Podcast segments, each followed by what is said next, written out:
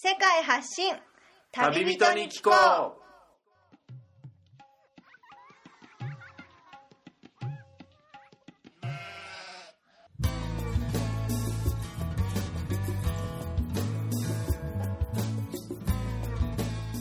この番組は世界各地で出会った興味深い日本人の旅人にざっくばらんにいろいろなことをインタビューしていく番組です。現地での旅の話の本編と脱線話のアフタートークの2本立てでお送りします。さて今回の旅人からは世界のどんなぶっ飛び話が聞けるのでしょうか？皆さんこんにちは。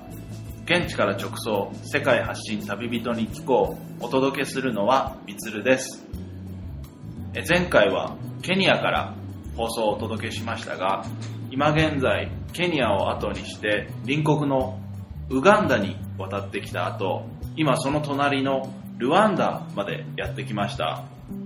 正直この東アフリカの旅が始まるまでこのルワンダの国についてのイメージもそこまで自分は持っていなかったですがここでまた旅人ではなく現地在住日本人の枠として在住の日本人にお会いすることができたので今回はその男性からいろいろなお話を聞いていきたいと思いますそれでは俊介さんですねよろしくお願いします、はい、よろしくお願いします。ここはあの首都のキガリのえー中華料理屋さんですかねそうですね。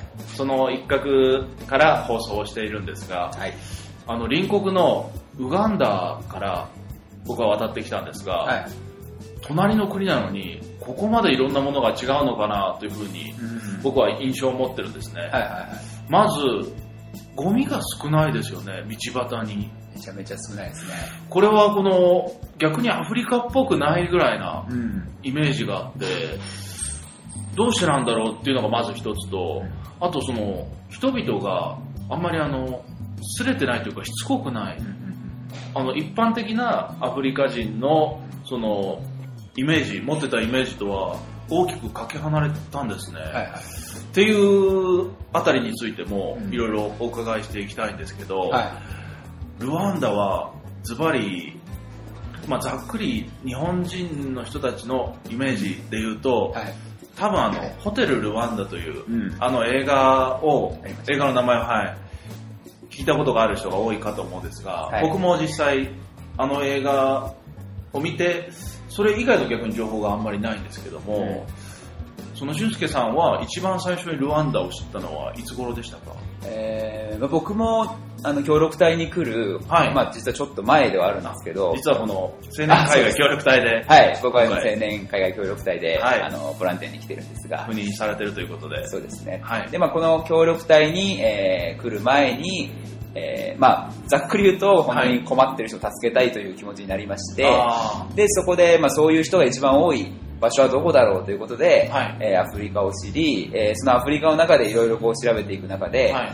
まあ、たまたまいろんなご縁があって、あの、ジャーナリストの、まあ、大津史郎さんという方がいるんですけども、あの、その方が、その方も実は元協力隊員の人で、ああそうなんですか、はい、でその後30年間にわたっええ。て東アフリカの主にルワンダ、コンゴの紛争地域に自分で入っていって、はい。えーそこで、えー本当に生のげんあの現場の情報を、ええーメディアにしっかりこう日本のメディアに流したいということで、はい。活動されている方の本を読んだりあと講演に行ったりしてルワンダの存在を聞いて、はいはい。僕はどちらかというとその一般のホテルルワンダだけを見てしまうと、ええ。どうしても虐殺だけっていう。確かにそうですね。そういう悲劇があった、はい。という面でしかイメージになっちゃうんですけど、はい。僕の場合はその大津さんから聞いてるんで、虐あーなるほど。殺の面とだけじゃなくて、今のその、まあ、アフリカの奇跡と言われているルワンダは、今復興、復興というよりも発展してますけども、はい。まあ、その部分も知って聞いてましたし、ええ。ーまあ、街が綺麗だっていうのも実は聞いてたんで、えあんまりこう来た時に、うんまあ、本当に綺麗だなっていう印象とかはすごいありましたけど、特になんかこの、最初に日本にからここに来る前に聞いた情報で、ええああれ違ったなっていうのは実はそこまでなかったあ。そうなんですか、はい。僕はその嘆かわしいその虐殺のはい。過去があったってことなんですけど、うん意外にまだ20年ぐらい前の話でそで その前から、はい。この虐殺云々があった後から国が一変して、うんもうゴミが全くなかったり、うんいろんな国国の事情が変わったのかなと思ってたんですけど、うんその前からこのクリーンな環境というか、うんある程度は、まあ、多分元々のはい。性格が、先ほど人柄の話もありましたけれども、はい。あの性格はちょっと日本人と僕は似てるなと思っていて、はい。まずシャイなんですよね、そうなんですね。はい、だから先ほどもおっしゃったようにこう人があまりこう物売りの人もはい。必要以上にこう迫ってこないですね、うん。僕もそのタイとかいろんなアジアの国に行って、ええ。このしつこい物売りとかに会いましたけどいますね。いますよね。でもルワンダだと大体一回断ればもうちょっとシュンとしてどっか行ってしまったりするんで、はい。それもやっぱあのちょっとシャイな部分があると。えいうところと、もともとやっぱ温厚だなっていうのと、まあ綺麗なのが実は理由があるんですけど、はい。街が綺麗なのは、あの、国の政策で、ええ。これは多分虐殺以降ですけど、ええ。1ヶ月の、えええ。ー最終土曜日えはい。ですね。で最後の土曜日の日の午前中は、はいウムガンダっていう名前で、はい国民全員がその時間は仕事も全部ストップ、交通機関もストップして、ええー掃除をしなきゃいけないっていう期間があるんですよ。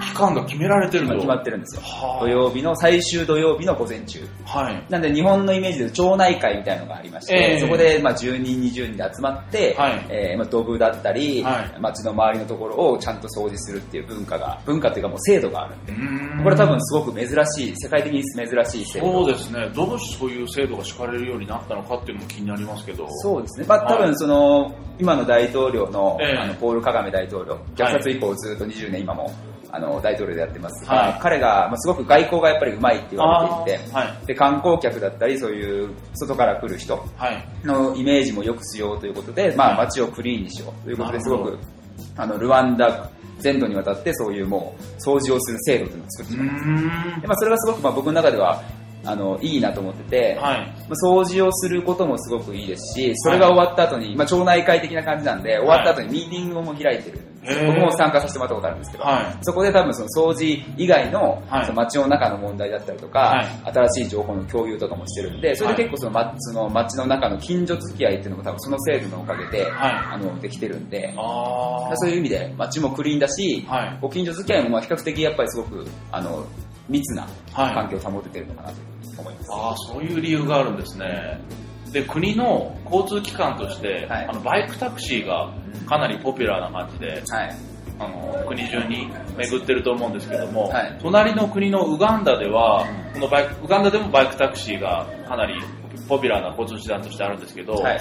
乗るときに特に後ろに乗る人はヘルメットの着用が義務付けられてなくて、はい。で場合によってはその後ろに2人3人も4人もはい。乗っちゃって移動する場合もあったりして、でこっち隣のルワンダに来ても、はい。まあ、バイクタクシーがあるんで、はい。まあ、似たような感じなのかなと思ったら、はい。必ずあの直帰というか、うん。バイクの人の制服的なそうですれを着て必ずヘルメットもして、うん。でそれで後ろに乗るのも必ず1人だけ、はい。そのあたりも隣の国で同じバイクタクシーを流行ってても、決まりとしてここまでねきっちりやってるんだっていうのもそうですね。まあ国民性のもう性格の上でもいろんな違いがあるのかなというふうにうん。感じましたね。そうですね。はい。結構バイクに関しては驚かれますね。その特に世界一周して、ええ。まあ、ウガンダからとかケニアからとかさ、はい。あの下ってきた方とかから聞くと、まあ、ももちろんヘルメットはしてないし、運転ももっと荒いっていうふうに聞いてますし、はい。でまあ、一応 JICA の一応っていうか、確実にあの、え協力隊はあのバイクタクシーは全国禁止されてるんであそうなんですか。僕らが乗ることはできないんですけどああなるほど。僕らが見た見た情報だけで言いますと、ええ。まあ、もちろんヘルメットもしてるし、あと、え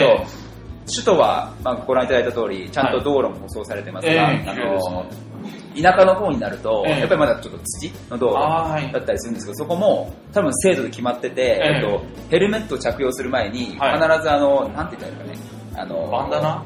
なんかハットみたいな、はい。バンダナではないですけど、こういうゴム,、ゴムの病院でこう被る、あーはいはい。手術した後に被るやつ髪の毛を隠す。隠すやつをつけてからヘルメットしないといけないっていう、それも多分制度それがちょっとどういう理由で？多分土とかがああの、はい、被らないようにっていうので、あのまあ、しっかりちゃんと必ずつけさせてる様子を見ると、ええ。おそらくこれも制度で決められているとえ。えいうところで、まあ、しっかり制度もあるし、まあ、それを、ままあ、比較的守るっていうのがルワンダの、まあ、真面目さというか、はい。国民性にも表れてるんじゃないかなと思いあます。ー。その国の人たちの真面目さっていうのが、うそのもうどうしても大変なその悲劇が20年前にあったばかりで、まあ、それを本当に忘れられなくてもう家族を失ってしまった人だったり、もう物心ついてた人たちはもう本当厳しい状況があったと思うんですけど、それがあってからなのか、それがあったことも関係なくなのか、そのシェアする気持ちっていうのが、すごくあるように感じるんですよね。そうです。物事を自分もそこまで十分な物資を持っていなくても、うん。困ってるんだったらあげるよって、うん。外人の僕たちにもよくしてくれるような、うん。その寛大さというか、うん。シェアマインドっていうものもちょっとこのケニア、ウガンダを巡ってきた東アフリカの国の中では、あちょっとすごいなというふうに感じるんですよね。うん。そうですね、そこは僕もはい。こっちに来てすごくあの感じましたね。はい。一度、あのー僕がよく行く市場があるんですあ、市場が。はい、で市場で、えーしばらくずっと同じ野菜を同じおばちゃんからこうあ同じ店で。はい、で買ってたんですけど、はい。まあちょっと訳があってそこの場所では買わなか買わなくなりまし一定て期間。で1ヶ月ぐらい経って、ええ。ーまあ、たまたまそこを通った時にそのおばちゃんが僕を見つけて、あ、はいはい。なんであのうち野菜買ってくれなくなったのってちょっと言ってきたんで、はいはい。僕もとっさにちょっと嘘であごめんちょっとお金がなくて買えなかったっと取り繕ってっていうふうにはい言ったところ、ええまあちょっとそれで諦めてくれるかなと思ね、いきや、本当は本当にお金がないわけじゃない。うん、そう。でも、で、みな、みなりも確実に僕お金持ってそうですけど、はいでも、か、彼女は多分それを、まあ、信じたのかそうじゃないかわからないですけど、ええじゃあこれ持ってきなよって言って大量の野菜をタダでくれて、ただで？タダで。で、別にそこに見返りは求めてなかっえた。本当にお前困ってんだったら、うん前まで来てくれた時はあったけど、うんえ今なくて食べるもんないんだったら持ってけよっていう。そうそう。で、渡してくれて、では、あ。次またお金が入った時に、ええ。買ってくれればいいからっていう形で渡されて、ちょっと逆に僕のこの、はい。とっさについてしまった嘘を悔い 申し訳ないことをしたなっていう気持ちにはなったんで、あまあ、すごく、まあ、もちろんそういう人だけじゃない人もいますよ。もちろん嘘をつく人もいますけど、うん、なんか、そうね、なんか、まあ全体の割合として、はい、我々としてはすごくなんか心優しい人が多いなというふうには思います。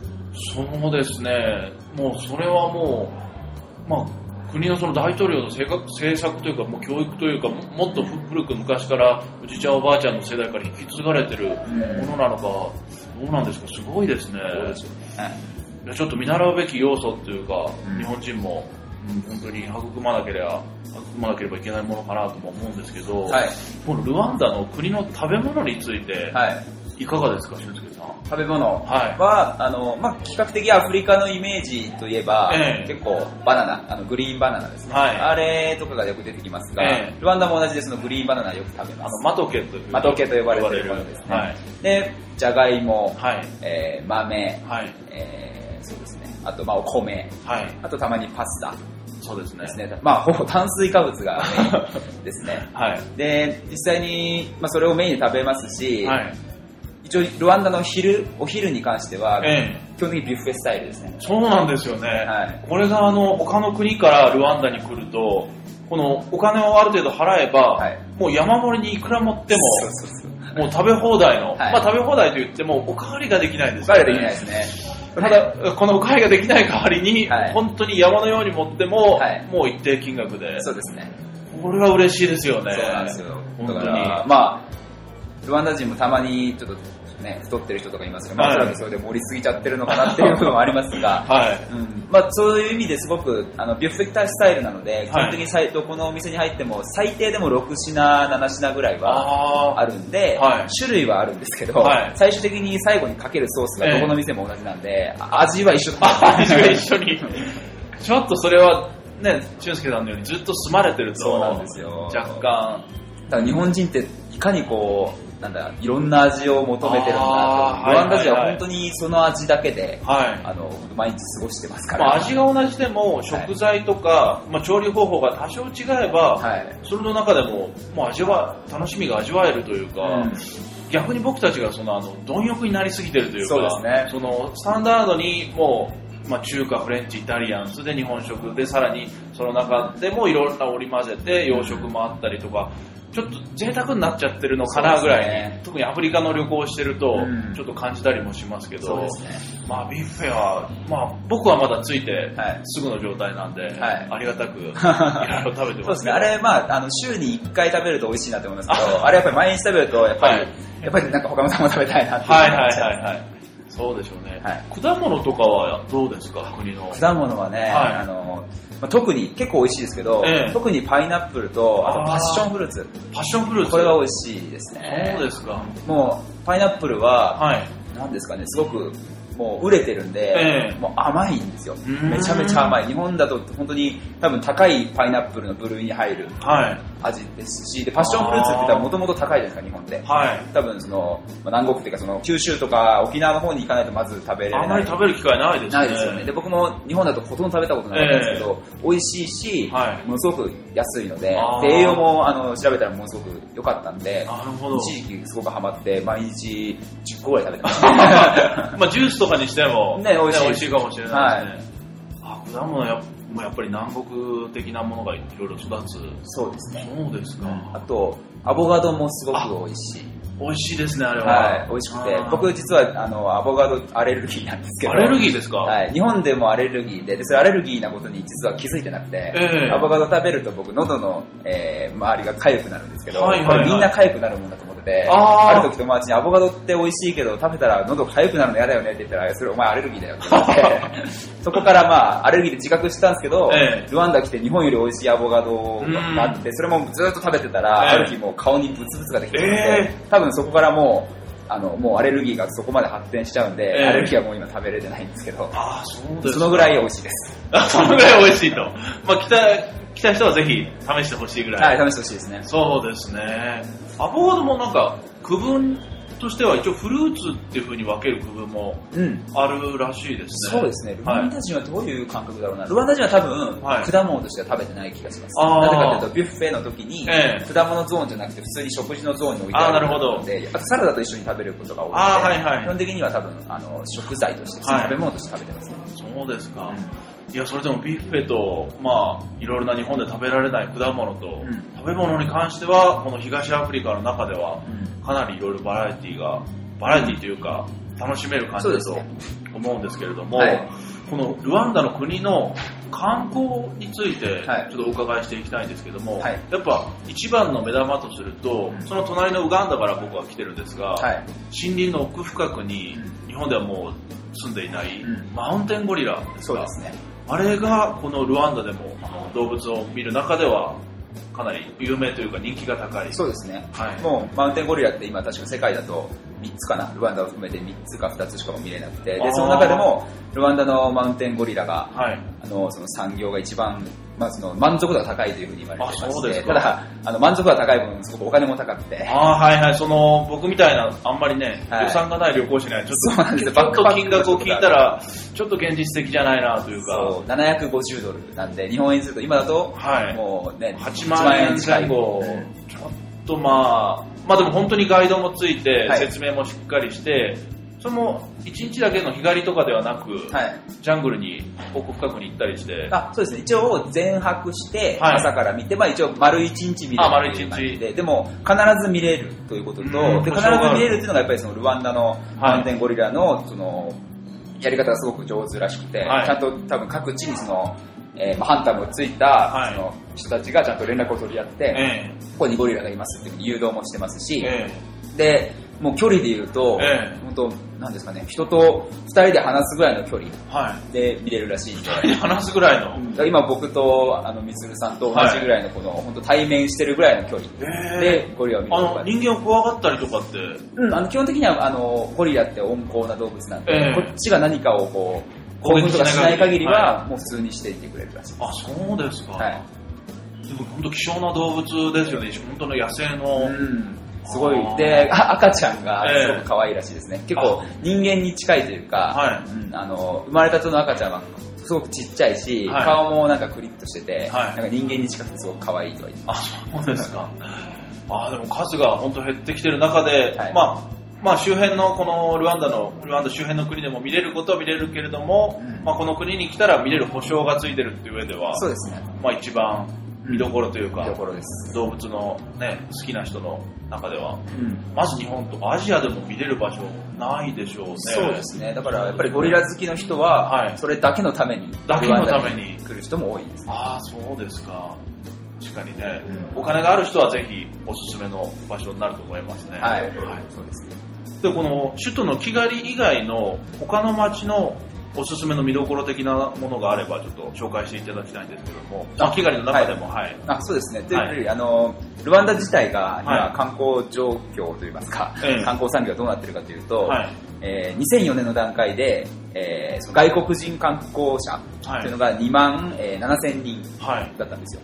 でこれはまあ少ないんですけど、はいで2012年なんでその8年後にはなんと108万人まで増えていて、すごい増えてますね。50倍増えてるんですよ。ですごい数ですね。でこれなぜかというと先ほどのゴリラと、はいあとは、えー虐殺記念館その20年前に起きたジェノサイドの、はいえー記念館というのがその各地域に、えーまあ、ちっちゃいところを入れても10ぐらいあ、そんなにあるんですね。あるんですよはい。で、えっと、これがこれもちょっと悲しい現実というか、えまあ、ゴリラも虐殺記念館もルワンダのもちろんまあ、産産業というか一つの,、ええ。あのし産業資源ですけど、え観光資源ですけど、はい。あのケニアの、はい。えー観光会社がはい。ゴリラと、えーこの虐殺記念館のパッケージツアーっていうのを確か56年ぐらい前に作ったのかな。あでそれが大ヒットして要ははい。ケニアに流れてきた人のがケニアの観光会社とか行った時にそのルワンダのパッケージツアーに申し込んで、はい。大きいバスで大型バスで、えーゴリラのツアーとはい。虐殺記念館を回って帰るっていうツアーなんです。あー。でそれでここまで一気に伸びたって言われてて。あ、そうなんですか。そうなんですよ。だから確かに人は多い来てるんですけど、ええ。まあ僕は問題だなと思ってるのは多分ゴリラもええ。虐殺記念館をもう一回来たいっていうリピーターの人がええ。なかなか出てこないだろうと思。ってるんで、ここが今後リピーターを作るようなものをええ。見せられないと、ええ。観光客は下がってくるんじゃないかなというのが一応僕が心配しているこあーそうですよね。確かにその、他のもっと文化的な遺産というか、うんまあ、虐殺記念館も負の遺産として、はいまあ、日本の原爆ドームであったり、そのプラスなものじゃなくて、その負の遺産として見るべきもの、この国に来たら間違いなく言っておかなければならないぐらいのものかもしれないですけど、と。はい。それの他に野生のゴリラ、プラスアルファでやっぱないとうん魅力としてというか、確かにそのまた来たくなるっていうぐらいの、まあでも他の国を回ってたら、はいこのルワンダの国の人々と接するっていうのは、すごくあの、そう接する機会があれば、はい。まあ、またルワンダの人がすごい優しかったから来たいなっていうふうにもなると思うんですけど、まだ場所としてあったらね、うん確かに違いますね。そうなんですよ。だから僕的にはその、僕はちょっと活動の一環で、あはいえーお土産屋さんの支援っていうのをさせてもらってます。はいあのまあ、組合で、日本でいうその労働組合とかじゃなくて、はい。ルワンダの組合っていうのは、えー5名以上で、はいえー作るちっちゃい株式会社みたいな。あルワンダ人だけで5名以上で各一人一人が出資してはい。利益が分配するっていう組合制度があるんですよ、はい。でそれでを支援するっていうのが僕の要請なんですが、はい。その中でそのお土産屋さんやってる組合を僕はメインで支援してるんですけどあでこういうお土産屋さんがもっとこう産業で発展すると、はい。えー彼らがそのお土産屋さんに来た時に多分そのスタッフと話しますよね、ええそこでまあもちろんお土産にも特徴はあるルワンダの特徴もありますけど、はい。僕はやっぱりその今みつるさんがおっしゃったように、はい。人の部分をすごくルワンダはやっぱ見てほしい。いや、本当違いますからね、ルワンダ人の気質って、ですよねと。日本人でも今度またあの世界一周、はい。一度一度僕はお会いしたんですけど、ええ。もう一回あの帰ってきたいということで,、あ、ルワンダに？はい、で帰ってきたい理由が結局人だったんですよね。へーちょっと学校に、えー多分1ヶ月ぐらいボランティア的な。ボランティアで入った時に、はい。その人の良さとか温かさを知って、えいろんな国を見た中でルワンダをわざわざ南米からまた帰ってくるっていうのを聞いて、あやっぱりその人の部分っていうのがルワンダのあの一つの,、はい。あの持ち味だなと思ったので、はいその観光業、お土産を売るだけじゃなくて、はい。そこで人との関わりを持って、はい。あもう一回ちょっと来たいなっていうふうに思ってもらえれば、はい。観光業もますます良くなるのかなと思ってます。いや、本当に商売人がしつこくないだったり、うん。本当にあんまりプレッシャーを与えてきてっていう感じが、まあ、どこの国でもね、商売人はそれがね、仕事ですからあると思うんですけど、控えめっていうのはすごい嬉しいんですよね。いろんな、いろんなとこに行っても、はいあんまりプッシュしてこなかったり、うん途方もない金額を外人だからかけようっていうのも、そうですね。まあそこまで、ないですね。何十、なんか、ねよく聞くと、ええほんとモロッコとかに行かれた方は、もう本当6倍、8倍はい、10倍近くとか。ですよね。で、ええかけられて、その周りにいる、あの、同じモロッコ人の人も、いや、ええそれで払えよみたいなことをかけてくるんだけど、ルワンダの場合は、はい。ちょっと、まあ、1.2倍ぐらいちょっと小賢しいぐらいの程度、うん可愛い程度まあ、手加減しつつ、そうですね。いやでもそれも聞いたことある話なんですけど、はい。とある国ではその現地人に混ざって日本人のその国に住んでる人がその現地人に加担して、うん。その日本人旅行者からお金を巻き上げる。的な、えいや、そういう悪い日本人もいるんだな、じゃないですけど、いや、ルワンダ人は本当に、日本人見習うべきです。ね。まあ見習う部分すごく多いなと思います。僕もええ。ボランティアで来てるんで、ええ。まあ、旗から見たらなんかこうね、助けるっていう人ですけど、ええ。どちらかというと助けられたり、学ばせてもらってることの方が全然多い。ね、野菜をいただいたり、はい、そうです。ね。お金あるのに、お金あるのに。申し訳ないなっていうとこいろがありまやー、本当に、そういう資源としては本当に見直されて、ね、世界に注目されるべきものはあると思いますね。はいあると思いますよはい他にその見どころとして、俊介さんのおっしゃいところとするところに何かありますか？す。ところ、はい。観光的な部分だと、まあ、さっきの人っていうところがやっぱ一番でかいですね。あとは、まあ、僕がちょっと仕事に疲れたり、え ちょっとあの息抜きしたいなっていう時は、はい必ず行くとこが、えー西部の方に、ルワンダの西側にはいはいある、えーキブイエっていう湖、キブ湖っていう湖あ、が、湖が。はい、そこが、まあ、ものすごく田舎ですね。あの、はいものすごく田舎なんですけど、まだはい湖が綺麗で、はい。そこは、あの、サンバサっていうすごくちっちゃい魚川魚っていうか、ええ。湖の魚が取れて、えそれを揚げたものと、ルワンダは結構ビールが、意外とルワンダ美味しいので、えそのビールを一緒にこう飲みながら、はい。もうぼーっと時間を忘れて 過ごすっていうのが僕の中でのまあ、観光というよりももう、まあ癒しの。癒しの場としてああ、いいですね。すね。まあ、首都ってなると自然と人も多く多くね、集はいまってきますし、その喧騒から離れて、うん。いや、そういうのもすごくいいじゃないですか。そうですね。はい。物価もかなり、ね、高くはないですよね、決して。物価もそうですね、ウガンダに比べると、まあなん若干と若干高いですけどね、あと、はいえっと、キガリ、この首都キガリとはい。地方でかなり実は違くて、あ、開きがあるんですか？開きがかなり違いますね、はい。野菜とかに関しては、ものによっては3倍ぐらいそんなに？違うので、はい。正直その JICA から支給していただいている、はい。い、ただいているお金というのも地方と首都が一緒なので、ああの地方隊は結構お金貯まってる人多いんですけど、そうなんですか。僕の場合はもう赤字というか、僕のマイナス。社会人時代のちょっと貯金を切り崩しながらあー。生活、まあ別にお金のために生きてるわけじゃないんですけど、ええはい。そういう意味で結構開きがあるんで、あ。はい。まあ、でも普通に暮らす分には全然大丈夫ですね。うーん、まあ本当に、アフリカの本当に発展途上国の中では、あ多少まあ他のウガンダと比べたりすると、うん宿代っていう面ではああの少しまあ一泊1000円ぐらい払えばうんあるかと思うんですけど、はいそれ以外のお土産だったり、はいあ特にさっき言ったバイクタクシーとかも安いんですよ。あその協力隊の人は乗れないかもしれないですけど、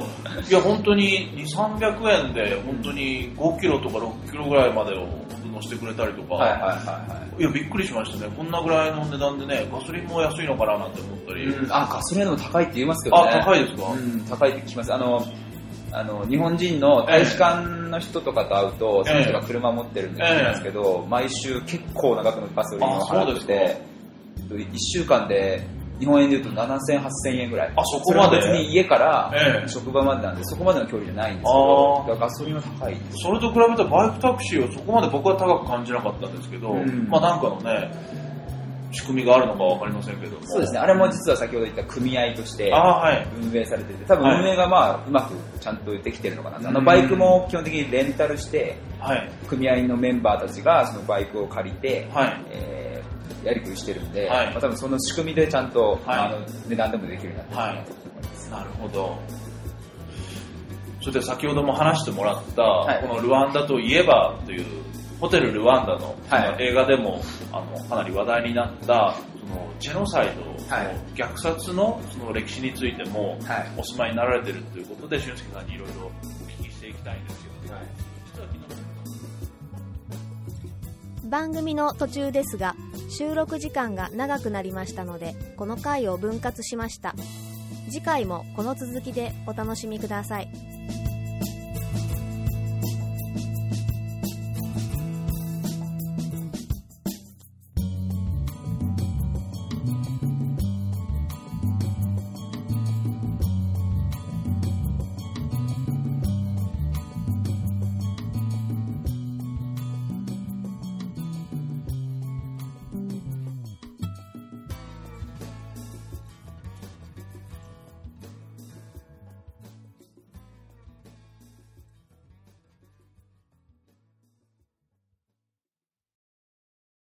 この番組はバックパッカーを応援するたびたびプロジェクトの提供でお送りしました。